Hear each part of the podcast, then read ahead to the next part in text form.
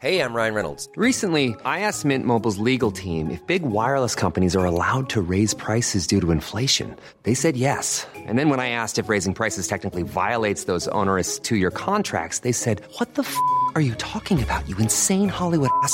So to recap, we're cutting the price of Mint Unlimited from $30 a month to just $15 a month. Give it a try at mintmobile.com slash switch. $45 upfront for three months plus taxes and fees. Promo rate for new customers for limited time. Unlimited more than 40 gigabytes per month. Slows. Full terms at mintmobile.com.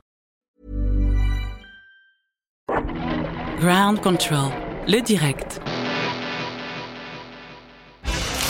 Littérature et bière glacée. Grande Flore Café. On lit, on voyage, on revient. Vous apprendrez à savourer les mots et le langage. Grande Flore Café par Hugues Robert. Bonsoir à tous, très bonne année, bienvenue dans ce premier Ground Floor Café de l'année, un Ground Floor Café très spécial puisque la voix n'est pas la même que d'habitude. Je me présente, je suis Lorraine Malka, je suis journaliste littéraire et j'ai proposé à Hugues Robert, votre libraire qui anime habituellement cette émission, d'échanger les rôles pour commencer l'année et pour prolonger la saison France-Roumanie à Ground Control qui se prolonge encore jusqu'au 13 janvier. Alors il y a une quinzaine de jours, Hugues Robert euh, nous a offert à ce même micro une introduction passionnante, très dense à l'histoire de la littérature roumaine, depuis sa naissance en 1521 jusqu'à aujourd'hui. Il se trouve que j'étais connectée, j'ai tout écouté, et comme il est connaisseur de cette littérature et que je suis pour ma part béotienne, j'ai voulu inverser les rôles, installer Hugues Robert sur le siège des invités et lui poser toutes les questions que je me pose sur cette littérature très riche et très vivante que je connais mal et qui est euh, généralement en France assez mal connu. J'ai fait appel aussi à d'autres spécialistes, donc aux côtés du Grobert, qui, je le rappelle, dirige la, librairie Caribde. Euh, à côté d'ici dans le 12e et euh, qui, a aussi, euh, qui vend aussi des livres à grande contrôle, nous recevons Laure Inkel, traductrice de littérature roumaine, photographe, reporter pendant 12 ans en Roumanie, Moldavie et Bulgarie, co-organisatrice de la Tournée des traducteurs, qui est un programme destiné à donner de la visibilité à la littérature roumaine traduite en français, et qui est plein d'autres choses encore, elle va nous en parler. Et nous avons aussi mobilisé par téléphone un correspondant, un spécialiste, qui s'appelle Bernard Camboulive, enseignant en histoire, qui consacre ses recherches à la Roumanie, euh, auteur en 2012 de Sur les pas des écrivains roumains, euh, et en 2016 de Un automne avec Sioran, La sagesse de l'anxiété, chez Nicole Vaillant. Alors, euh, donc Hugo Robert nous, l'a rappelé euh, il y a une quinzaine de jours, je le disais. Le premier livre imprimé en, roumain euh, a été imprimé en 1559. Il y a eu ensuite plusieurs grandes périodes que vous avez découpées dans votre émission Hugues Robert en fonction de, des changements historiques, des grandes figures. On va revenir dessus, mais on va surtout parler aujourd'hui dans cette émission de la littérature roumaine du XXe siècle et voir comment l'histoire, les racines de la littérature roumaine ont influencé la littérature actuelle qui est florissante. Qu'est-ce qui a été gardé ou rejeté du passé? Est-ce qu'on peut parler d'avant-garde? Est-ce qu'on peut parler de rupture? Qu'est-ce qui qualifie cette littérature? Voilà, on va chercher à mieux connaître euh, cette littérature. On est ensemble jusqu'à 20h. Bienvenue à tous et merci d'être ici. Grand contrôle, radio libre et curieuse. Alors j'aimerais qu'on commence, si vous voulez bien, par un tour de table pour que chacun se présente et dise son rapport personnel à la littérature roumaine. On va commencer avec vous, Laure Kell. Euh, enchantée. Donc j'ai dit que vous étiez traductrice du roumain, de la littérature roumaine, mais on voit aussi votre nom apparaître très régulièrement dans des revues spécialisées euh, sur l'engagement littéraire roumain, sur euh, beaucoup de sujets en rapport avec la littérature roumaine. Quel est votre rapport à la littérature roumaine? Bonsoir, je suis heureuse d'être là avec vous en ce début d'année pour parler de littérature roumaine. Effectivement, je suis, euh, je suis engagée dans la littérature roumaine euh, depuis un certain nombre d'années et vous m'avez posé la question de savoir quel est mon rapport, euh, quel est le rapport personnel que j'ai avec cette littérature. En fait, le rapport qu'un traducteur entretient avec la littérature qu'il traduit, il n'est pas seulement personnel, il devient intime, ultra intime en réalité. Donc là, c'est, ça commence à devenir un peu compliqué de décrire à quel point les personnages, euh, les auteurs eux-mêmes, leur personnalité, euh, leurs habitudes, les conversations que j'ai pu avoir avec eux, euh, se mêlent à, ma vie personnelle et à mes rêves et à mon écriture et à ma manière de, vivre. Ça c'est assez inextricable en fait. Vous l'avez découverte quand, cette littérature? J'ai découvert la littérature roumaine. Alors je peux maintenant donner une date et même un livre, parce que récemment j'ai cherché dans ma bibliothèque quel était le premier livre que j'avais acheté euh, d'un auteur roumain. Et en fait c'est le thé de Proust de Norman Mania, dans une vieille édition. Et ça date quand même euh, d'une époque antédiluvienne euh, de l'autre siècle, 1988 si je me souviens bien. Et à l'époque, euh, je n'imaginais pas qu'un jour j'irais vivre en Roumanie ou travailler en Roumanie. J'avais pas encore passé le bac ou je venais de passer le bac. Donc voilà, c'est très ancien. Mais quand j'ai vraiment découvert la littérature roumaine, c'est lorsque, jeune journaliste, je suis partie travailler dans ce pays en 92 et que j'ai vraiment commencé à lire de la littérature. Et aujourd'hui, vous, vous, traduisez et vous, euh, vous êtes euh, grande lectrice régulière de littérature, même contemporaine euh, roumaine, si je ne me trompe pas Oui, ben, j'aime, j'aime lire. D'ailleurs, je pense que si je suis devenue traductrice, c'est parce que j'étais lectrice en premier lieu, j'aimais lire. Et oui, moi j'essaye de me, de, de, me tenir au courant et je suis intéressée par ce qui est publié constamment. Et puis, voilà, je vais en Roumanie assez régulièrement. Et, voilà, bah, on connaît, hein, j'aime fureter, euh, je pose des questions, je réclame des trucs, euh, je suis chiante quoi. Alors, on va, on va entendre Bernard Camboulive qui est, qui est euh, par téléphone avec nous. Bernard, vous nous entendez? Oui, oui, oui, parfaitement. Bonsoir, ravi d'être avec vous. Bonsoir, oui. Est-ce que vous pouvez nous, nous dire, vous, vous, avez un rapport plus, plus, plus avec la littérature roumaine classique, si je, si je ne me trompe pas? Est-ce que vous pouvez nous dire votre rapport personnel à cette littérature?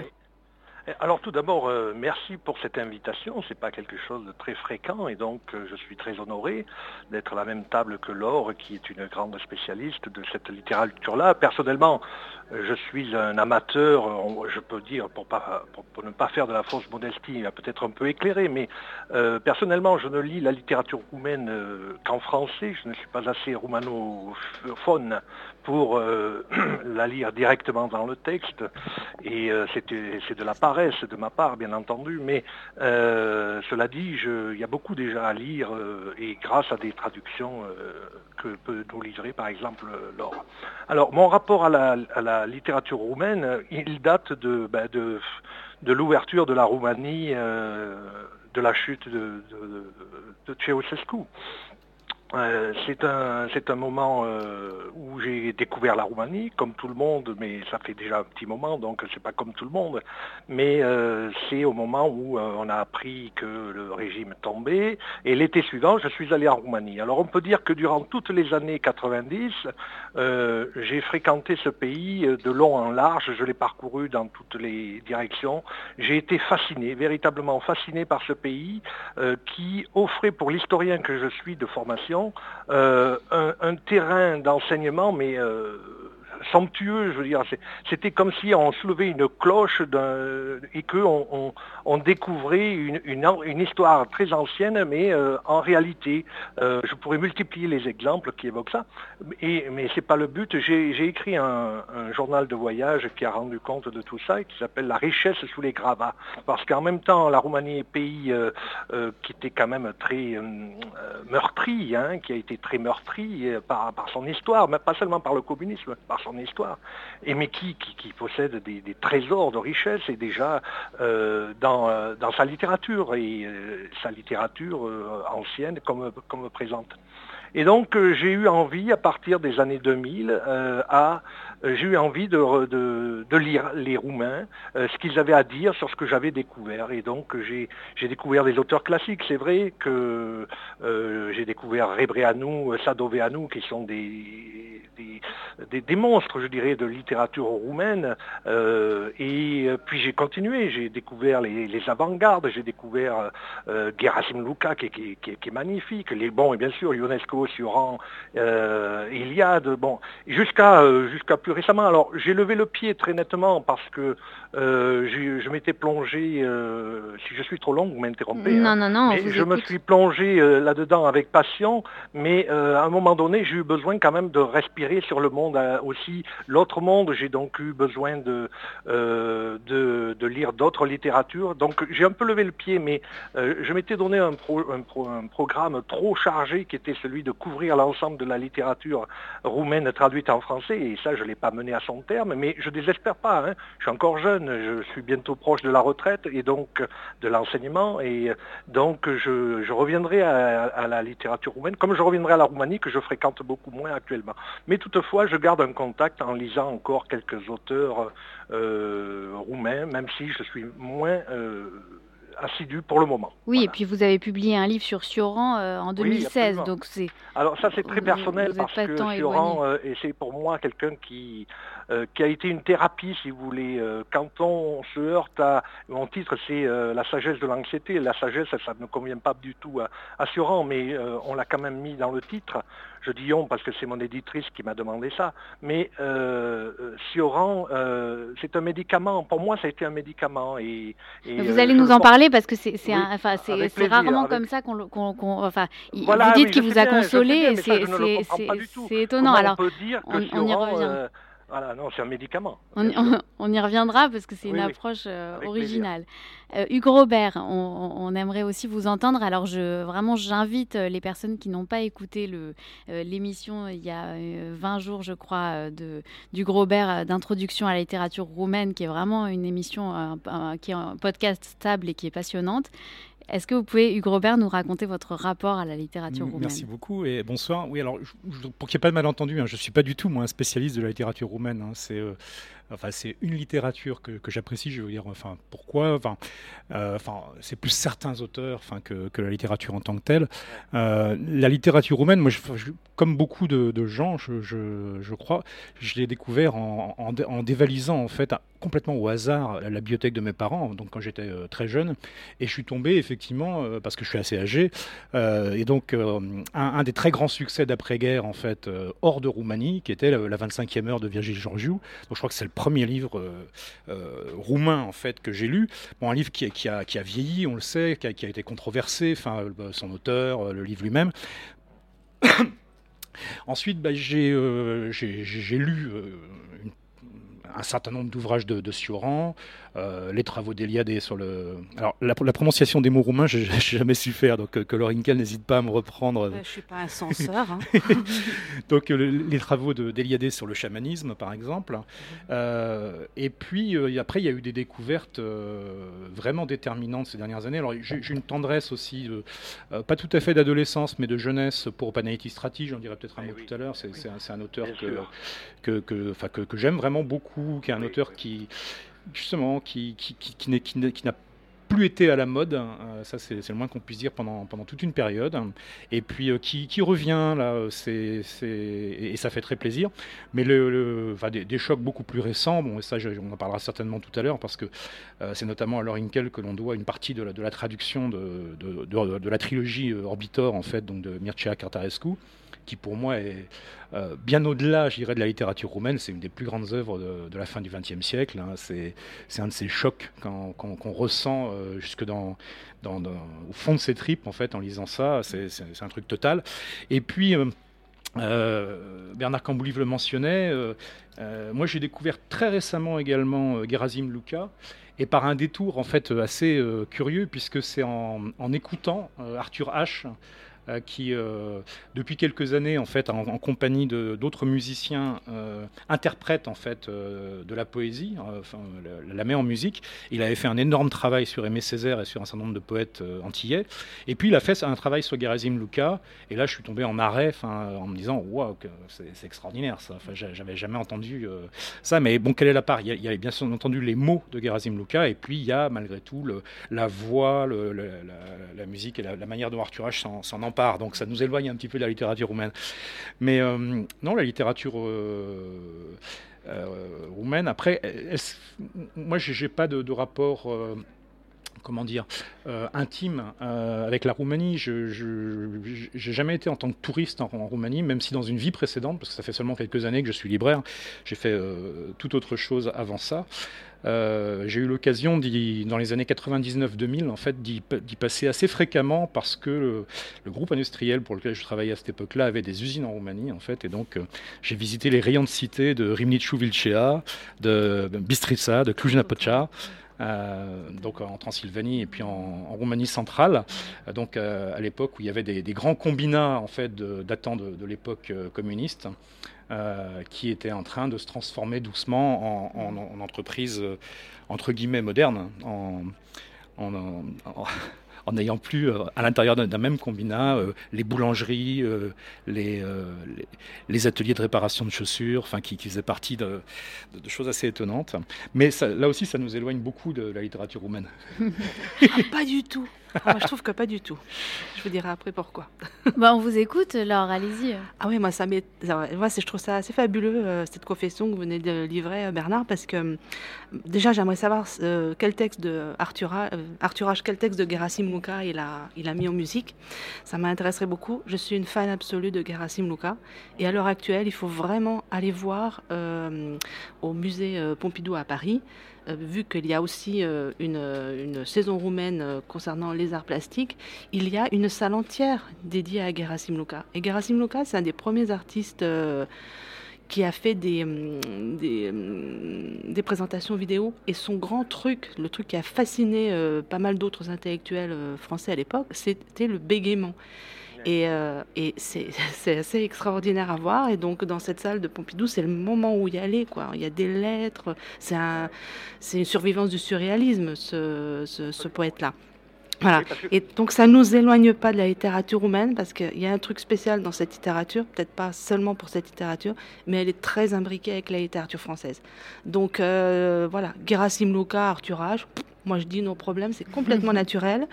Et, euh, et, alors, quand j'entends, euh, euh, je vous entends parler et décrire ces combinats et ces halles industrielles et ce monde un peu en décrépitude et en changement et, et cet univers qui passe et qui se transforme, je dis, mais c'est pas étonnant que vous soyez un fan de Mircea Cartarescu parce que, parce que voilà, il y a une une, anatomie interne, une anatomie de, de, de, industrielle, architecturale, qui est complètement le domaine euh, stylistique, le domaine personnel de Mircea Tarescu. Et c'est là qu'on voilà, on vit, on vit effectivement un trip littéraire euh, très particulier et total avec cet auteur.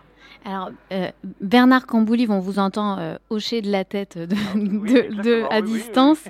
Euh, est-ce que vous, aussi, vous, j'imagine que vous faites le lien entre le peuple et, sa littérature, puisque vous, vous disiez tout à l'heure que vous avez commencé par vous passionner pour, pour, euh, ce, pour, pour ce pays et qu'ensuite vous avez découvert les grands auteurs euh, classiques euh, roumains. Est-ce que, qu'est-ce que vous diriez de la spécificité de, des grands auteurs classiques roumains? Comment, Quelle est la spécificité de cette littérature? les auteurs classiques. J'aimerais, je vais y revenir, hein, vous mhm. parlez de Rebreanu, L'insurrection, Rascuala, ou des grands romans de donc euh, classiques euh, qui, mettent en rapport la, population roumaine dans, l'histoire et dans la littérature. Mais euh, rebondir sur ce qui vient d'être dit, c'est vrai qu'il y a un lien avec la culture française. Quand vous voyez que, puisqu'on en a cité deux, c'est Gerasim Luka et Panaïtis Strati, c'est deux monstres, moi je, les adore les deux.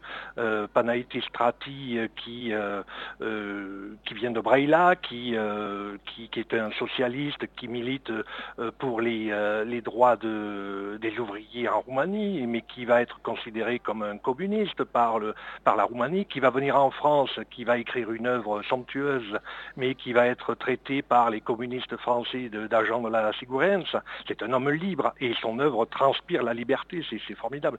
Gerasim Luka, il faut savoir qu'il... Alors, Panetti Strati a écrit en français son œuvre.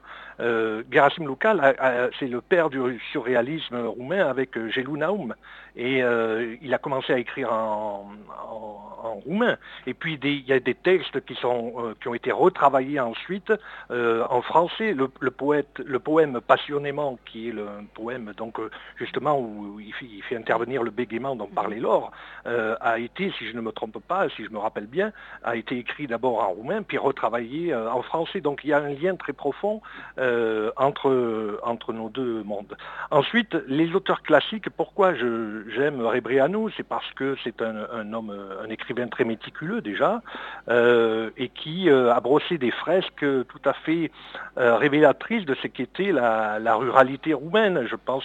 Il a parlé du monde urbain, peut-être un peu moins brillamment d'ailleurs, mais je trouve que ces, romans Ion, et Rasqua, donc la révolte, l'insurrection qui fait référence à l'insurrection de 1907, une grande révolte paysanne, elle est formidable. Je vous prendrai qu'un exemple. Quand il dit, par exemple, qu'il euh, met en scène des, euh, les paysans qui sont dans la souffrance, et il met en scène euh, les autorités, alors le préfet, le, le, maire, etc., et que ces, gens-là, dans la bouche de Rebreanu, disent, par, la, par la voix de Rebrano, disent que oui, la misère c'est une chose, mais il faut d'abord l'ordre, ça, permet de comprendre beaucoup de choses de, la, comment dirais-je, de l'abandon dans lequel ont été laissées les populations roumaines pendant très très longtemps. Pour moi, c'est ça. Et ce que j'aime dans, la Roumanie et, dans une certaine euh, littérature roumaine, c'est de sentir ce, désastre en quelque sorte, mais qui,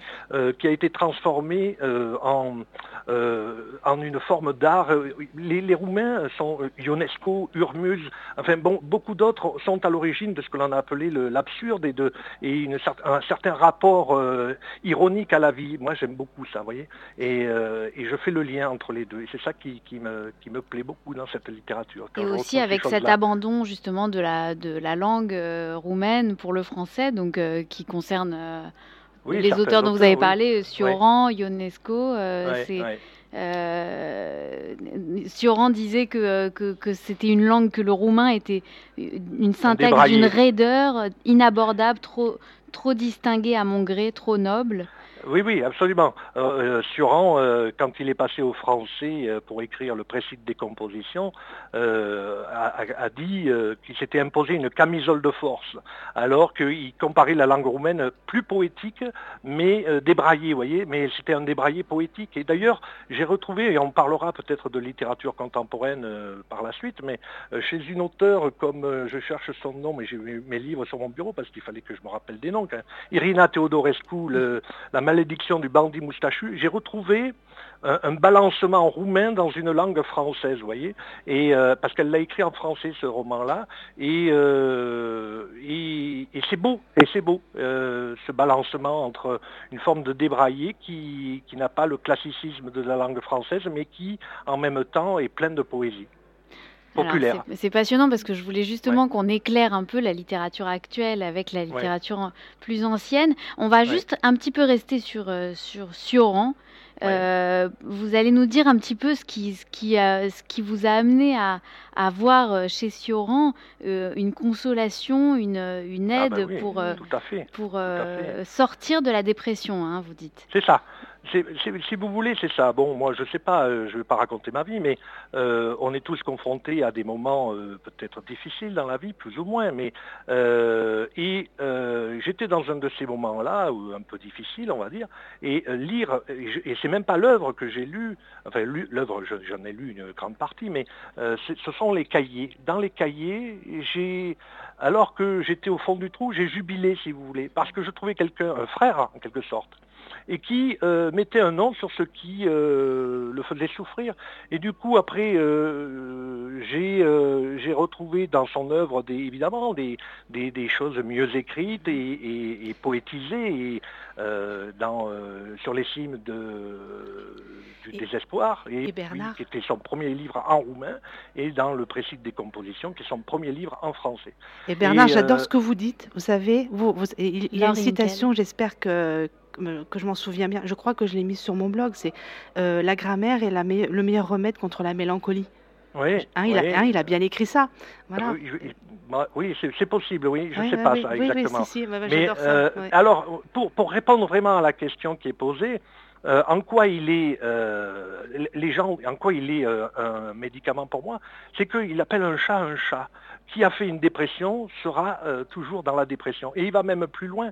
Euh, la dépression est, le, comment dirais-je, l'état euh, naturel de, l'homme. Et moi, ça, j'y crois beaucoup. parce que pour lui, il n'y a pas de solution à la vie. il faut la vivre. Il, n'a jamais appelé au suicide. Il a dit que l'idée du suicide était pour lui une consolation parce qu'il savait que si c'était trop, important la souffrance, il pouvait toujours y passer par là. Il ne l'a jamais fait. Il est mort à 84 ans. Mais euh, au contraire, il, euh, en appelant un chat un chat, euh, par exemple, cette phrase que j'ai en mémoire et que je vais vous citer là, c'est nous n'avons affaire qu'à des vérités irrespirables ou des supercheries salutaires. Voilà. Dès lors que vous comprenez que la vie c'est une supercherie salutaire au sens que elle, elle, est très difficile à, vivre dans l'absolu, vous arrivez à relativiser et du coup vous, vivez mieux. il me semble. C'est comme ça que je lis Suran. Je le lis pas autrement et c'est pas une approche philosophique, c'est pas une approche euh, théologique, c'est une approche très personnelle, voilà, euh, que j'ai voulu euh, la plus humaine possible. Et, voilà, j'en ai fait un petit bouquin sans prétention qui, qui, témoigne de ça seulement. Mais, et alors Suran, évidemment, je, n'oublie pas qu'il a été, qu'il a tenu des propos antisémites, que c'est même quelqu'un sans doute que dans le quotidien je ne fréquenterai pas, je n'aurais pas fréquenté parce que je n'ai pas les, vraisemblablement, je n'ai pas les mêmes idées politiques que lui. mais cela dit, euh, le lire, c'est comme Céline. Moi, je suis un grand lecteur de Céline et certainement que c'est quelqu'un qui était infréquentable. Mais cela dit, euh, euh Sioran est quelqu'un qui, euh, qui est pour moi une grande richesse. Il n'est pas le seul, hein, il n'est pas le seul. Mais toute cette et d'ailleurs, c'est plus un poète qu'autre chose. Il faut le lire. Il y a des phrases somptueuses, mais magnifiques. Euh, je ne vais pas vous les citer, mais il n'y a qu'à lire. Il n'y a qu'à lire euh, les, aphorismes. Euh, même dans les cahiers, il y a des choses magnifiques. Voilà. Me passionne un peu là. Hein. Alors, non, non, mais vous avez bien raison. Le livre, donc, votre livre s'appelle Un automne avec Sioran, la sagesse de l'anxiété chez Nicole Vaillant, je rappelle. Laure et Hugues, est-ce que, quelle, quelle, est votre réaction à ça? Est-ce que vous êtes d'accord pour dire que Sioran est un auteur qui peut faire du bien? Oui, euh, euh, personnellement, je suis un peu de l'avis de, de, Bernard dans le sens où il est souvent assez incompris. Euh, on s'imagine que c'est quelqu'un de triste, or c'est quelqu'un qui n'arrêtait pas de rigoler. tous, ses, tous, ses, tous ses amis en témoignent à longueur de voilà aussi bien UNESCO que d'autres. Et il y a un très joli petit livre. Il y a une photographe, une seule photographe, je pense, qui a réussi. C'est Irmeli, Irmeli Young. Elle a réussi des magnifiques photos de Suran riant. Elle, a, elle, est parvenue à entrer dans son intimité de telle manière qu'on le voit rire. Et c'est et là le, le, profond Suran jubilatoire euh, et, et, la jubilation des mots qui choquent et qui euh, et euh, voilà puisqu'il a porté le couteau dans la plaie. Hein, c'est ce que dit en fait Bernard Camboulive là aussi. Hein, donc donc de cette manière-là, il est oui, il est très salutaire, mais un petit peu oublié. désespoir. Mmh, exactement. Hugues?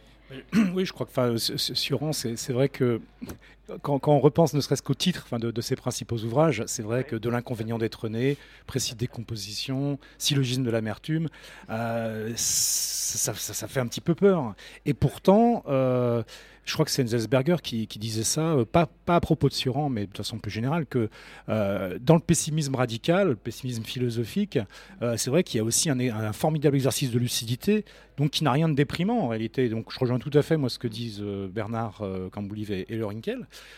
paradoxalement, et malgré des titres qui effectivement incite à plonger dans, le, noir et dans la, dans la noirceur, en réalité, il y a euh, une, toute une composante. Euh, alors, joyeuse est peut-être pas le terme, mais en tout cas, euh, oui, avec un, une espèce d'optimisme paradoxal qui, trouve sa source dans cette lucidité, dans cette, dans cette terrible justesse. Hein, Qui appelle un chat un chat, comme disait Bernard. Oui, tout à fait. Et, et, moi, après, moi, je suis vraiment fasciné par ces écrivains, et là, on en a cité plusieurs, et c'est vrai que euh, le, rapport entre la, Roumanie et la France y est certainement pour quelque chose. Hein, et euh, bon, le fait que ce sont des langues romanes, etc., que c'est le seul pays de, de, l'Est, en fait, à, avoir une langue romane. Mais je suis quand même fasciné par ces écrivains qui, effectivement, euh, que ça soit par pur volontarisme ou que ça soit par accident de, vie, l'exil, enfin les, des choix politiques, etc., mais qui arrivent à, changer de langue et à, se, et à être parfaitement à l'aise en fait dans leur langue euh, natale et dans une langue euh, euh, qui est quand même une deuxième langue, hein, même s'ils la pratiquent. Et, je crois que c'est, enfin, Kundera qui en, parlait évidemment lui à propos du, du, français et en partant d'une langue slave cette fois du tchèque, hein, qui, ouvre aussi cette perspective. Et c'est vrai qu'on fait le choix hein, de, parler de, littérature roumaine, là. mais euh, chaque littérature nationale, euh, quelle qu'elle soit, est toujours à la fois une littérature nationale et puis une composante de la littérature en général. Et, euh, et, beaucoup de ces auteurs nous le démontrent, je pense. Euh, Mircea Cartarescu, Émile Suran, euh, Gerasim Luca sont certes des auteurs roumains, mais c'est surtout des, des, grands auteurs, euh, et, qui transcendent les frontières, de, pas seulement par la langue en fait, mais de, bien des façons. et, ça, je trouve ça particulièrement fascinant, tout, en évidemment en étant complètement nourri par l'histoire de la Roumanie, par les paysages de la Roumanie le cas échéant, enfin peut-être moins pour Suran parce que il n'y a pas vraiment de composantes, enfin, en tout cas dans mon souvenir. Euh. Non, c'était pas du genre à faire des descriptions des, des montagnes et des pâquerettes. Paysage intérieur plutôt. Alors, Laure Inkel, je le disais, vous, participez régulièrement à des études euh, publiées dans des revues spécialisées d'histoire euh, de, pays de l'Est ou des études comparatives Est-Ouest autour de la littérature et le communisme, la littérature d'engagement. Euh, comment vous définiriez la littérature roumaine avant et après la chute du mur de Berlin? Il y a vraiment eu un, changement? Bon, forcément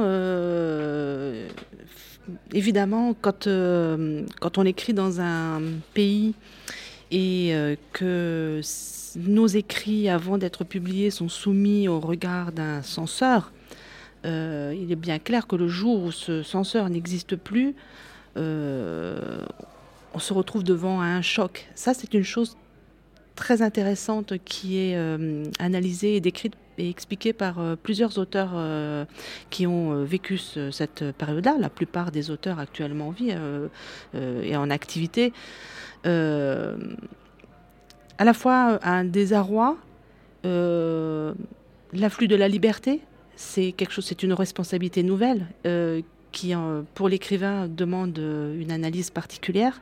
C'est quand même un changement de paradigme, c'est un changement d'histoire, c'est un changement personnel. C'est parfois un changement de vocabulaire, euh, puisque bien, entendu, les, censeurs sont toujours des buteurs. Et donc, euh, euh, comme le dit Stéphane Agopian, un auteur que j'aime beaucoup, ou comme l'explique aussi Anna Blandiana,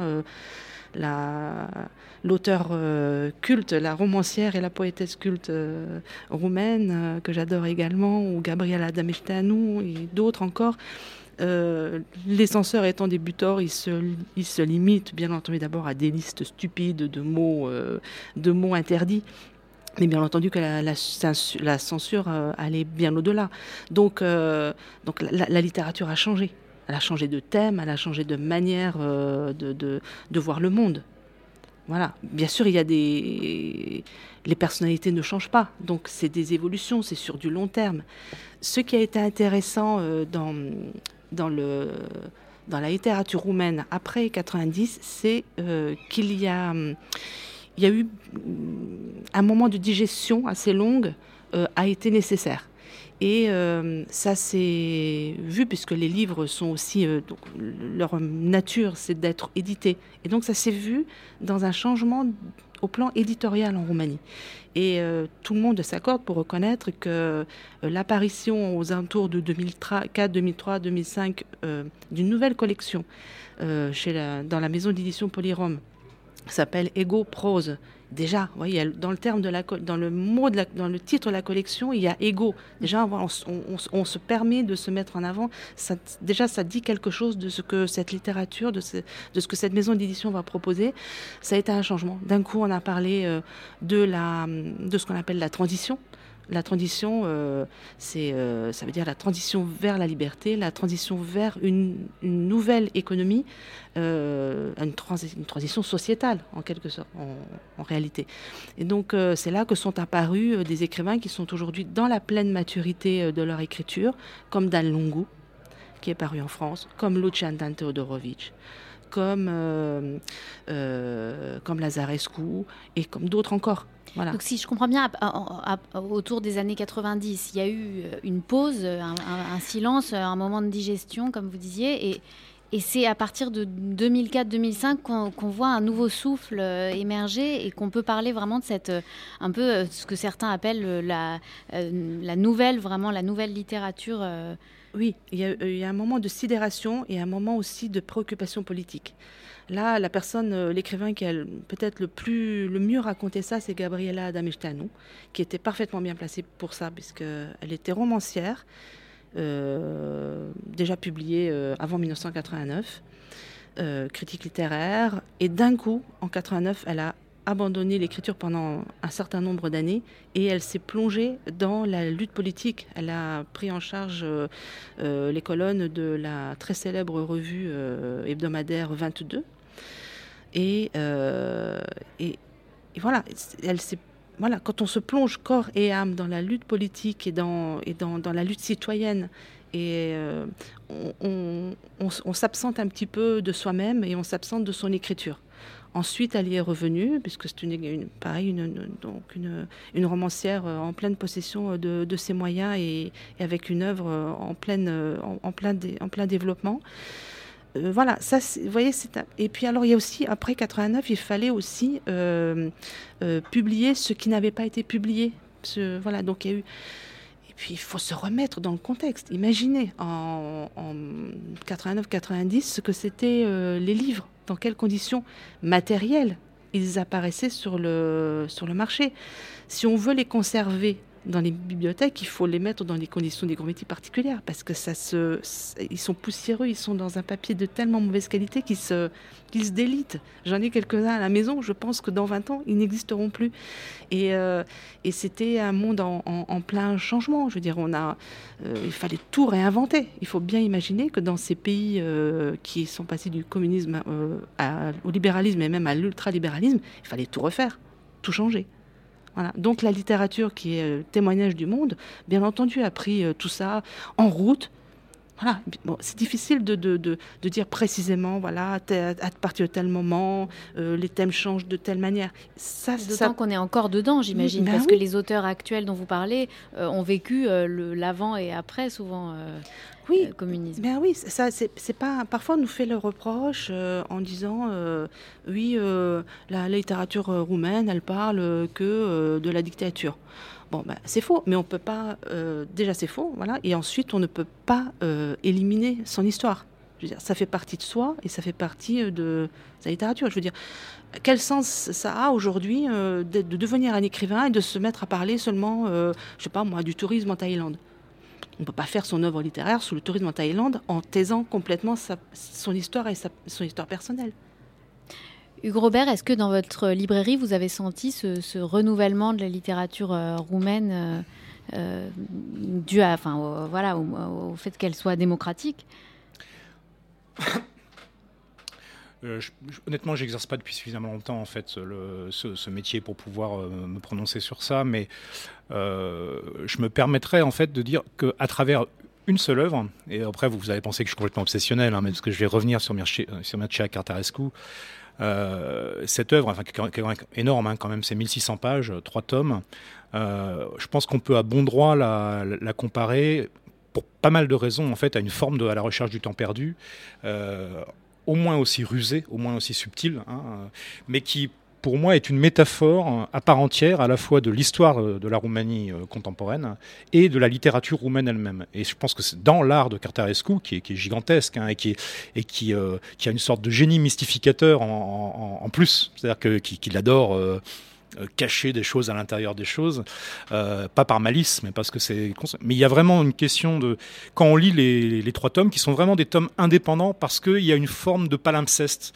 Euh, d'une certaine façon, c'est que quand on lit le premier, qui, dont le centre de gravité est quelque part entre les années 30 et les années 1950, on parle beaucoup de, de, la guerre mondiale, on le mentionnait tout à l'heure, bien avant en fait l'avènement du communisme en en Roumanie et de la dictature, euh, il y a eu euh, cette période en fait de l'avant-guerre euh, avec justement, c'est pas complètement par hasard qu'un bon nombre d'intellectuels roumains ont eu ensuite à, ont, été critiqués pour des engagements qui étaient effectivement entre droite conservatrice et extrême droite fascisante hein, pour, pour un certain nombre d'entre eux, plus les questions d'antisémitisme, etc. Donc ça c'est quelque chose qui a beaucoup imprégné d'ores et déjà. Et Carterescu évidemment ne fait pas du tout l'impasse sur, sur ça, donc on parle, on, avance jusqu'aux années 50 et ensuite, il y a un deuxième tome, donc L'œil en feu, qui lui prétend avoir son centre de gravité dans les années 60-70, mais qui en fait fait déjà une, première relecture de, cet héritage.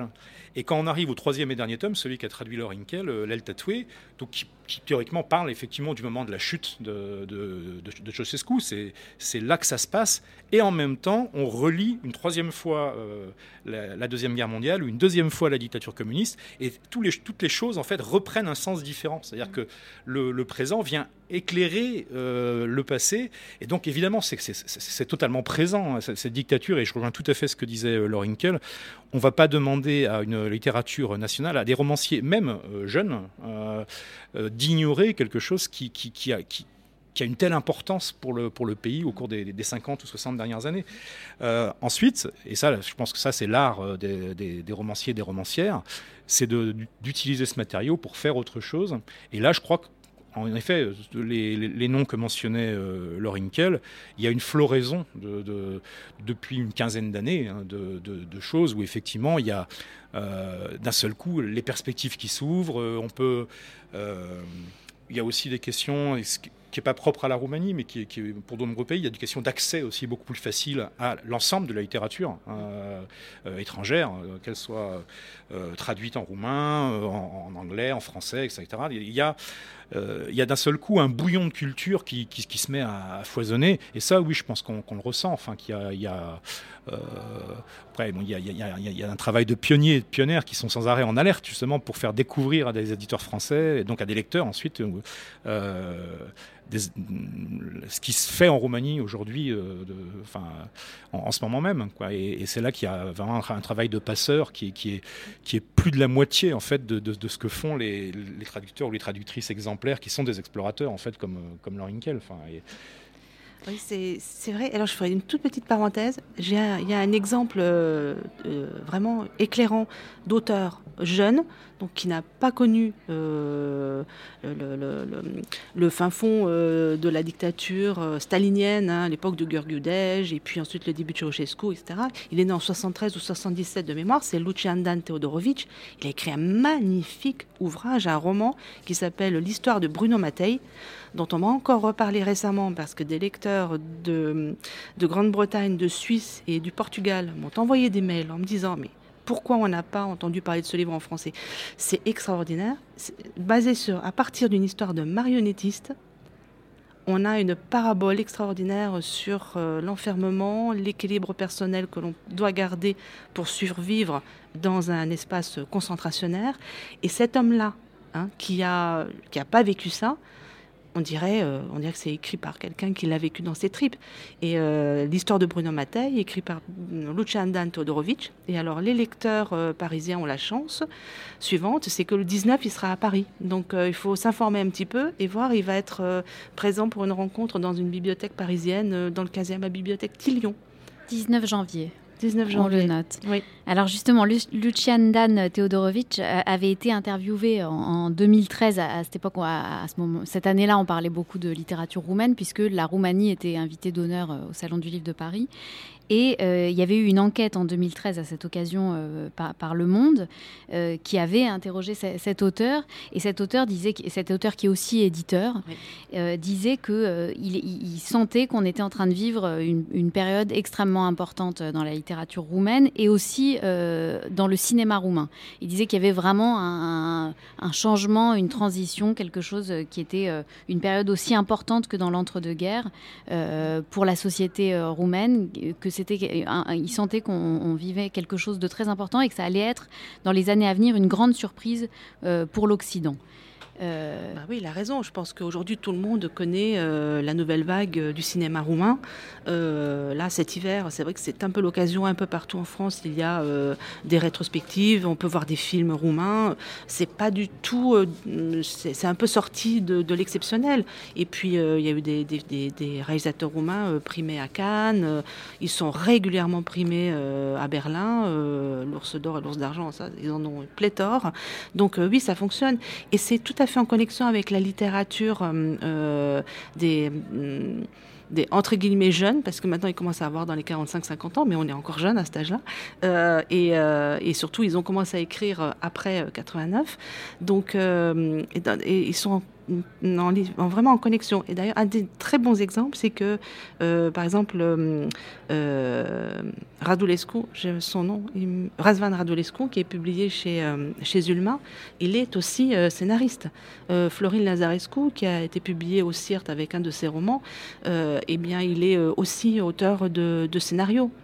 Donc il y a des connexions très claires entre les deux, les deux arts. Alors ça, c'est pour ce qui est de, la littérature roumaine à l'étranger, particulièrement en France. Euh, en revanche, dans cette même enquête, il y avait une réserve qui était émise et puis une interrogation que j'ai trouvée intéressante. Euh, on, se demandait dans cette enquête si la littérature roumaine, en devenant euh, florissante et, plus démocratique, perdait de sa noblesse, puisque donc en étant plus dissidente, est-ce qu'elle elle perdait de sa noblesse? Et la question était posée parce que les Roumains apparemment ne, ne lisent enfin, lisent très peu de littérature roumaine et lisent surtout des, euh, euh, écrivains étrangers. Euh, est-ce que, est-ce que en allant régulièrement en Roumanie, euh, vous avez une idée de alors, ce qui est certain, c'est que les Roumains adorent la littérature étrangère, particulièrement la littérature française, qui est très traduite très rapidement en roumain, voilà, par les collègues traducteurs en Roumanie qui font un travail euh, de fourmi, euh, très mal rétribué euh, et, et, très important.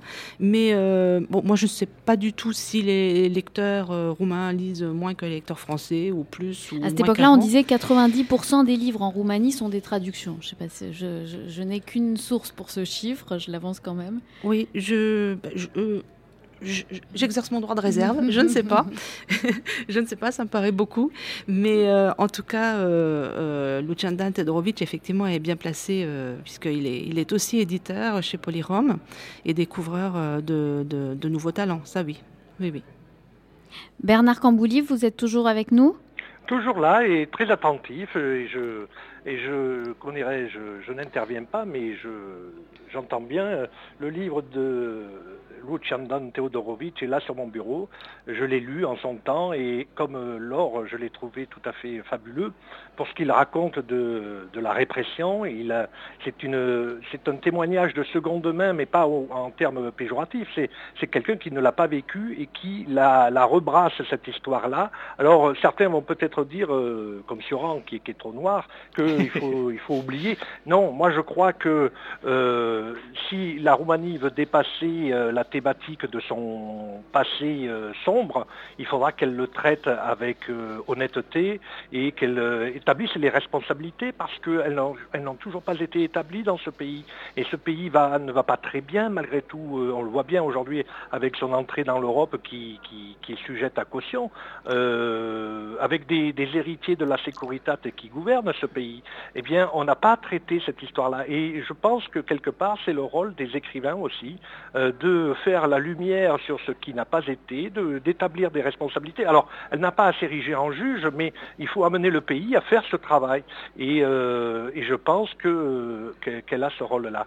Alors, pour en revenir, puisque euh, finalement, euh, vous, vous êtes inquiète par rapport à ma connaissance de la littérature tout à fait contemporaine, et vous avez raison. Mais, ah, moi, non, c'est vous qui, qui, me disiez de ne pas trop vous interroger là-dessus, mais j'ai bien compris, un peu à l'avance que, je, je lisais moins par rapport à alors, c'est clair que je la connais beaucoup moins. Euh, et d'ailleurs, ce que dit Hugues va me donner envie de relire Cartarescu parce que je ne l'ai pas trop fini, mais ça me permet de dire que au moment charnière de la, de la transition, vous voyez, il y avait une écriture avant qui était euh, terriblement lourde quand même. Moi, j'ai en tête des auteurs des années 80 comme Augustine euh, Bouzoura, que, mais mhm. j'ai peiné à lire ces, ces, grosses sommes textuelles, mais il y avait des choses dedans. Il y avait quand même déjà un regard euh, très, très affirmé sur la, la, dictature, etc. Et, mais il fallait contourner tout, ces, tout ça. Donc, mhm. je ne sais pas ce qu'il est devenu, Augustine Bouzoura, s'il écrit encore, etc. Mais et là, il y, a, il y, a, deux titres, Chemin de cendre et puis un autre. Requiem pour euh, des salauds, je crois. Voilà. Et euh, j'ai beaucoup aimé, j'ai beaucoup aimé, mais c'était dur à lire. Et puis euh, des gens comme donc, qui ont été cités, Anna Blandiana, bien sûr, euh, Adam Esteanu, etc. Ce sont des gens qui sont charnières, effectivement, qui, sont passés du... Bon, Blandiana pas trop parce qu'elle est, euh, elle est poète, mais euh, Adam Esteanu, c'était quand même du, texte dense. Il y, a plein d'auteurs comme ça. ça. Ça caractérisait une certaine littérature roumaine qui était un peu dure à avaler quand même. Et puis, évidemment, forcément, après, la liberté a permis peut-être un peu moins de, de textualité, un peu plus de de, fond, je dirais. Voilà.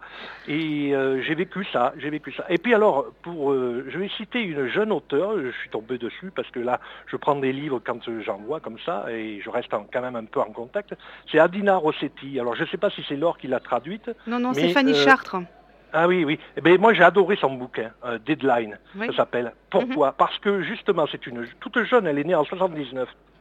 elle, elle, elle met en scène un personnage qui sous la dictature était un, un, mendiant, un rejeté, un, rejeté de la dictature, et donc il était un marginal, voilà. Mais il n'a pas été moins euh, bien reçu dans l'ère capitaliste qui a suivi, puisque euh, il a été rejeté parce que ne cautionnant pas les valeurs de l'argent roi, de, du travail euh, roi, etc. Et j'ai trouvé une lucidité, une, une, analyse très fine de, chez, cet auteur qui m'a vraiment enthousiasmé. Oui, oui, c'est un bon petit livre, c'est vrai. Oui. Hein il m'a semblé, moi, en tout cas, j'ai bien aimé. Je ne sais pas si elle a réécrit des choses, c'était en 2010 ou 2011, ça, mais voilà. Oui, oui, non, non, mais euh, c'est vrai que c'est intéressant sur, euh, sur ces, ces nouveaux, euh, sur le, c'est le monde du travail, puisqu'en fait, le thème principal, c'est le burn-out, le burn-out de, de, de du personnage principal. Donc, Adina Rossetti, le, titre du livre? Deadline. Deadline, très bien. Est-ce que c'est votre recommandation? Parce que je vous ai demandé à chacun de venir avec une, une recommandation littéraire ancienne ou, ou, ou contemporaine. Est-ce que c'est votre recommandation ou est-ce que vous avez un autre livre à, oh, nous recommander On, peut recommander celui-là, on peut recommander euh, ce qu'a dit euh, Laure, l'histoire de Bruno Mattei. D'ailleurs, on devrait parler un peu des maisons d'édition. Il y a quelques maisons d'édition qui font du très bon travail hein, en France, et j'entends, mhm. pour publier la littérature roumaine. Gaïa, Les Cyrtes, euh, quelques autres. Hein, euh, que Laure connaît mieux que moi, mais mhm. euh, il y a vraiment du, bon travail. Je voudrais citer aussi des, il y a des, il y a des Roumains et des Roumaines surtout. Il y a pas mal de femmes dans la littérature roumaine. Ça, Laure pourrait nous préciser ça, mais euh, qui écrivent depuis la France et en français. C'est Irina Teodorescu dont on a parlé. Mhm. il, y a, il y a eu un très bon bouquin. et là, je pourrais le recommander aussi de quelqu'un qui vit à Gap, qui est passé au français, qui a écrit Terre des affranchis toujours chez Gaïa d'ailleurs, Liliana Lazare. Et franchement, ce bouquin, il est d'une poésie, il est, euh, il est un peu complexe parce qu'on navigue dans le temps, euh, sur la dictature, sur l'après, mais euh, le personnage central, c'est la forêt, la forêt mhm. magique en quelque sorte. Mais vous avez remarqué, pardon, je ne veux pas vous couper. il y a une grande poésie dans ce, dans ce roman. Voilà, encore mhm. un auteur. Mhm. son second a été moins réussi, je trouve, mais celui-là était vraiment très bien. Mais vous avez remarqué, la, la littérature, ça demande de se laisser emporter. Donc euh, Gabriela de Mechteanu, elle a écrit des magnifiques sagas. Ce sont des, des, livres de, fleuves sur des périodes euh, historiques avec des personnages de femmes qui sont très beaux. Et donc ça demande à se laisser porter un petit peu, mais comme la plupart des ouvrages roumains. Je peux vous donner ma recommandation à moi? On vous écoute. Alors je pense que 2019, c'est euh, l'année mondiale de Mircea Cartarescu. son dernier roman, après sa trilogie qui dont la publication s'est étalée sur plus de dix ans en France, eh bien, il a publié euh, il y a quelques années, donc en 2015 ou 2016, un très beau, un très bel ouvrage qui s'appelle Solénoïde. Il est en train d'être traduit dans toutes les langues européennes. Je pense que mon collègue italien vient de finir et donc ça, part, ça sortira en Italie aussi bientôt. Et c'est pour la rentrée littéraire de septembre chez Noir sur Blanc, son nouvel éditeur. Donc euh, c'est à suivre. Le nouveau Cartarescu, euh, la nouvelle occasion de devenir fan, voilà, c'est chez Noir sur Blanc et ça s'appellera euh, Solénoïde. Une grande nouvelle, Hugues? Bah oui, bon, moi, je, je, il n'y a pas de mystère là. Je pense que j'ai un peu dévoilé mm -hmm. déjà ma recommandation, mais euh, donc euh, ça sera également Mircea Cartarescu, enfin c'est pas le seul, mais euh, et d'autant plus qu'il faudrait que toutes les auditrices et les auditeurs se mobilisent pour envoyer des mails à, à, à, au groupe Gallimard pour exiger la réimpression sans, sans, attendre de Orbitor, le tome 1 en fait, qui est pour l'instant est épuisé. Donc l'œil en feu et l'aile tatouée, donc eux sont bien disponibles dans, dans, la collection historique et d'ailleurs de, de, chez De Noël. Mais Orbitor pour l'instant n'est pas disponible. Et, et, et c'est terrible, parce que c'est ben vraiment oui. une œuvre qui mérite euh, mm. de, de s'y plonger, de s'y replonger. Enfin, c'est magnifique. Et pour, pour, pour, pour pas qu'on s'imagine qu'il n'y a que Mircea Cartarescu, euh, ben, on l'a mentionné tout à l'heure, euh, un choc, enfin, pour moi, et je pense qu'il qu bien entendu, c'est d'une autre génération, c'est quelqu'un qui est, qui, qui est, beaucoup plus ancien, hein, mais qui est Gerasim Luca, parce que cette poésie en fait à ce point charnelle avec une intelligence sensible euh, de, de enfin, vraiment du, du, du, ressenti poétique c'est rare et, et, et, ça mérite vraiment plus qu'un détour quoi. oui c'est difficile de citer un seul titre. Hein. Non, mais allez-y, on a encore quelques minutes, vous pouvez oui. en citer d'autres. voilà, oui, effectivement, revenir à Panaïti Strati pour le redécouvrir, euh, découvrir les romans de Dan Lungu en français, dont euh, Je suis une vieille coco, qui est très rigolo, qui montre qu'on peut qu'on peut rire aussi. Qu'on peut rigoler avec la littérature oui, roumaine. Oui, oui, oui, Alors Laure, vous, avez euh, la tournée des traducteurs qui est, euh, qui, qui, dont la programmation n'est pas terminée. On, eh oui, elle est en plein, oui, oui. Euh, nous avons lancé avec Christina Hermésiou une tournée des traducteurs qui sont bon, bah, les, ceux qui permettent que la littérature étrangère soit lue en français. C'est quand même important. Donc on a mobilisé, j'ai mobilisé mes collègues et je les fais tourner en France. Donc on a neuf dates. La prochaine occasion de rencontrer des euh, traducteurs roumains qui viennent parler de leur, un peu comme j'ai fait là, de leur coup de cœur. Euh, c'est le 15 janvier à Lyon, à la librairie de Citre. Euh, le thème, c'est Couple, la force du destin, et c'est un couple de traducteurs, Florica Couriol et Jean-Louis Couriol, qui viendront devant euh, les lecteurs parler d'un tas de livres qui ont comme thème central l'amour et le couple. Donc c'est beau. La prochaine occasion, c'est le 25 janvier, ensuite à Strasbourg. Je serai présente là-bas avec euh, mon collègue Nicolas Cavaillès et nous, on parlera de la vie à l'Est. Et euh, on parlera euh, voilà, de, pareil d'une belle pléiade d'écrivains. Et notre euh, programme est disponible à la fois sur la saison France-Roumanie et sur un site internet tout simple, la tournée des traducteurs.com. Ça dure jusqu'au 5 avril et on ira à Lille, à Blagnac, à Quimper et on terminera par Marseille. Merci. Bernard, est-ce que vous avez des choses à nous annoncer? Est-ce que je vous... Peux, je peux rajouter quelque chose Bien sûr. Je, je, suis tombé sur un bouquin, alors c'est pas un auteur euh, récent, c'est un classique du début du XXe siècle, c'est Sadoveanu, Mihai Sadoveanu.